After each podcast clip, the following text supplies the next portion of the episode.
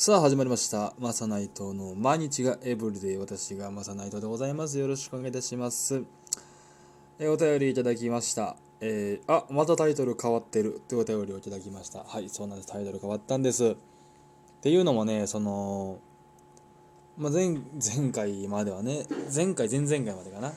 あのー、ろくでなしレディオという名前でやってたんですけど、なんかこうたまたまというかねなんかこうタイトルかぶってたりしない誰かが何かとかぶったりしないんかなと思って Google 検索したらなんか俺より20歳30歳ぐらい上のおっちゃんおじいちゃんが釣りとかキャンプしてる YouTube 出てきて4年前ぐらいの。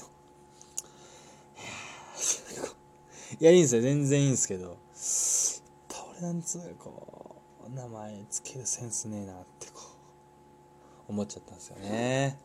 それでまあもうなんか全然もう分かんなくなっちゃってね。もうなんかパッと思いついた名前にしました。俺たち名前つけるセンスがないんだよな。本当に。その今もねその友達と漫才やってるんですけど漫才コンビをね。今はその群青デスペラードって名前でやってるんです。で以前は50-50って名前でそのことやってたんですよ。5050って書いて。で m 1も出たんですけど、まあ、m 1ちょっともう全然ダメで。で後で見たらその50-50って全く同じ名前のコンビが俺ら含めて3人いてで全員1回戦で落ちたんですよね。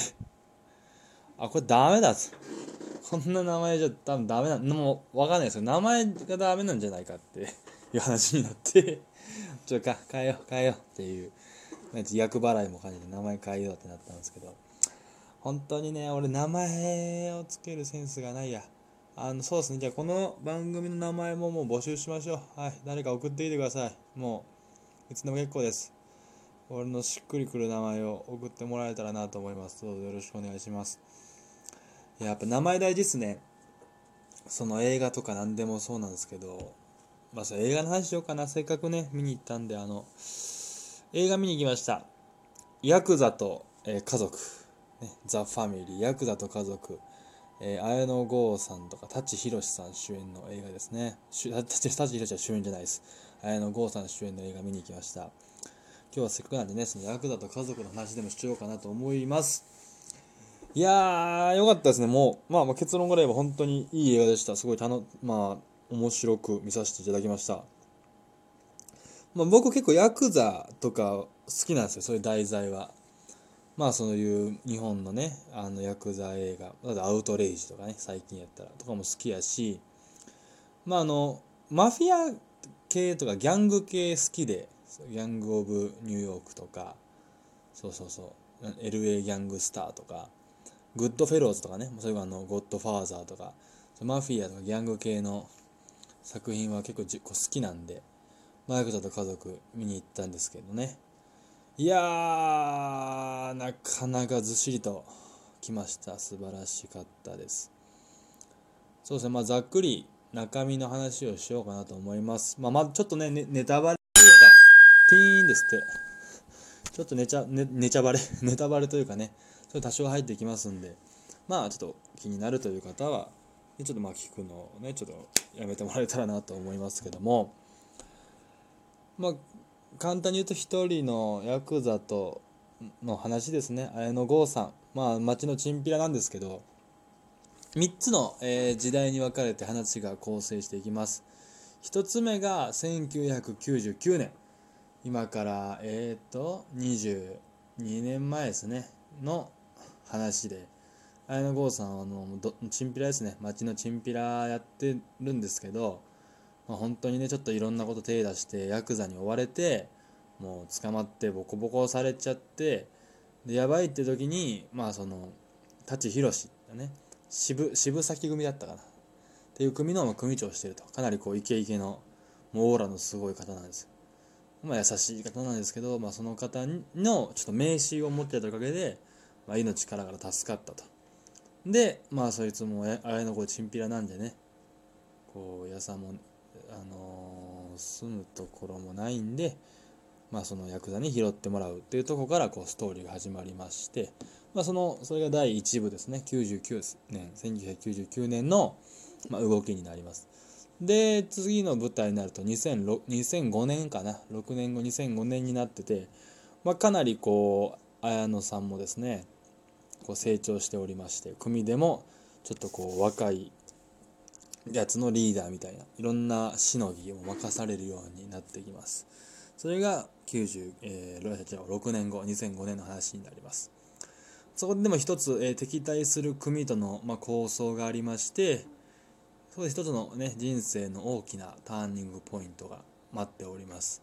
そして、えー、綾野さん刑務所にぶち込まれるということになります。んで次が14年後ですね。かなり時間経ちますね。14年後2019年に出所してきてはい現在という形になっていくんですけども。まあなんでしょうね。こう切ない映画です。本当にこうか、まあ、悲しいっていうんですかね。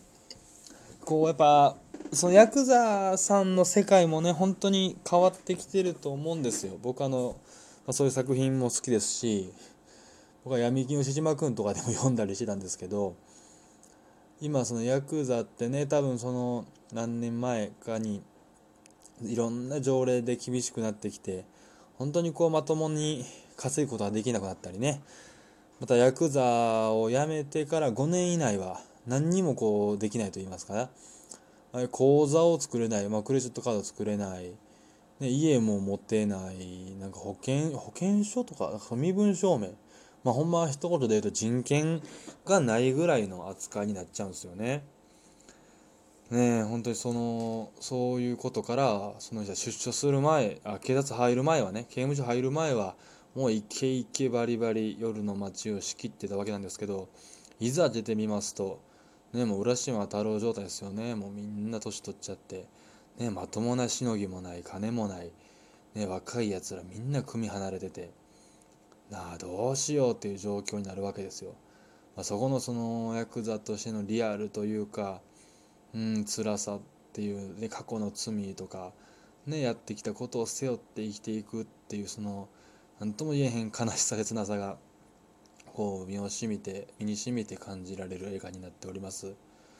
まああのそうですね映像としても僕はすごいこうああ面白いなとね思って見見てたんですけどねあの なんでしょう全体的にこう最初はねこう主人公の服も白で髪の毛もなんか白に近い金髪でほんまちょっと反抗、ね、反反社会というか全てへの反抗みたいなのをもう全身にこうギラギラさしているんですよ綾野剛さんが。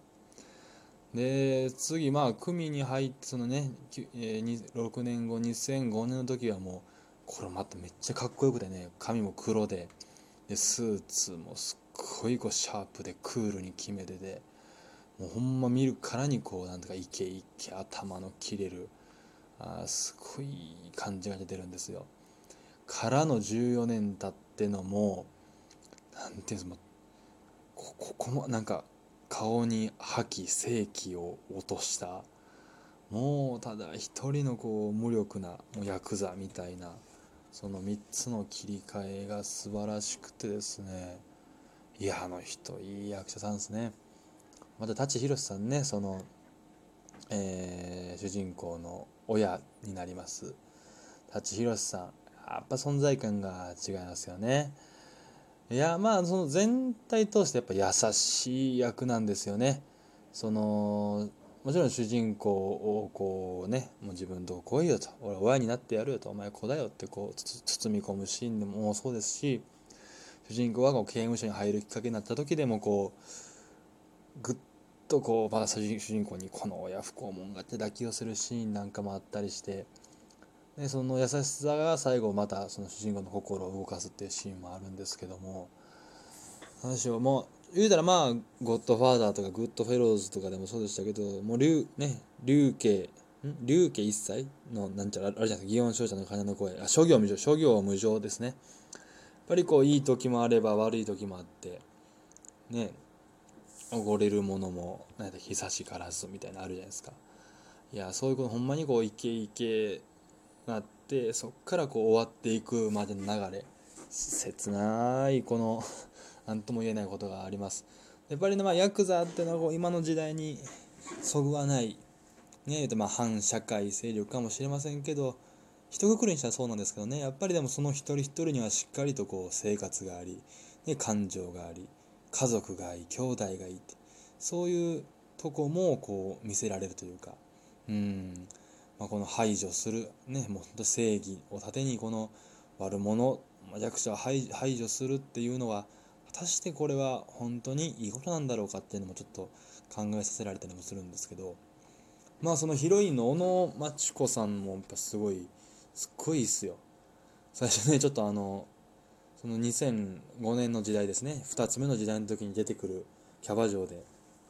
まあそれで綾野綾野剛と知り合うんですけど、まあ、学生役なんですけどね。ちょっと学生にしてはちょっとまあまあ大人すぎる顔してんなと思いながら見てたんですけど、完全に綾野剛が「学生か老けてんな」ってちょっとあの視聴者の気持ちを代弁してくれたんであそこはすごい良かったなと思います。あこの野真知子さんも素晴らしいですよ。まあそこでねいろいろ愛があって愛があって別れがあってこれねあの本当にもうまあちょっと時間あやばいもう30秒しかない。あのねあのあんまりカップルで見に帰ってください。なるべく一人で見に行ってもらって思いのが切ないです。最後曲もいいです。ミレニアムパレードの曲もめちゃくちゃいいです。ね、こうずしりとこう腹にぐーっと溜まってくるような映画ですけどもえすごい僕は非常に名作だと思いました。その白熱の演技もそうですしその切なさとか何て言うんでしょうねこうわびしさなんか感じも感じてもらえたらなと思います。やべ5秒前だ。以上マサナイトでした。エグタと家族面白かったです。ありがとうございました。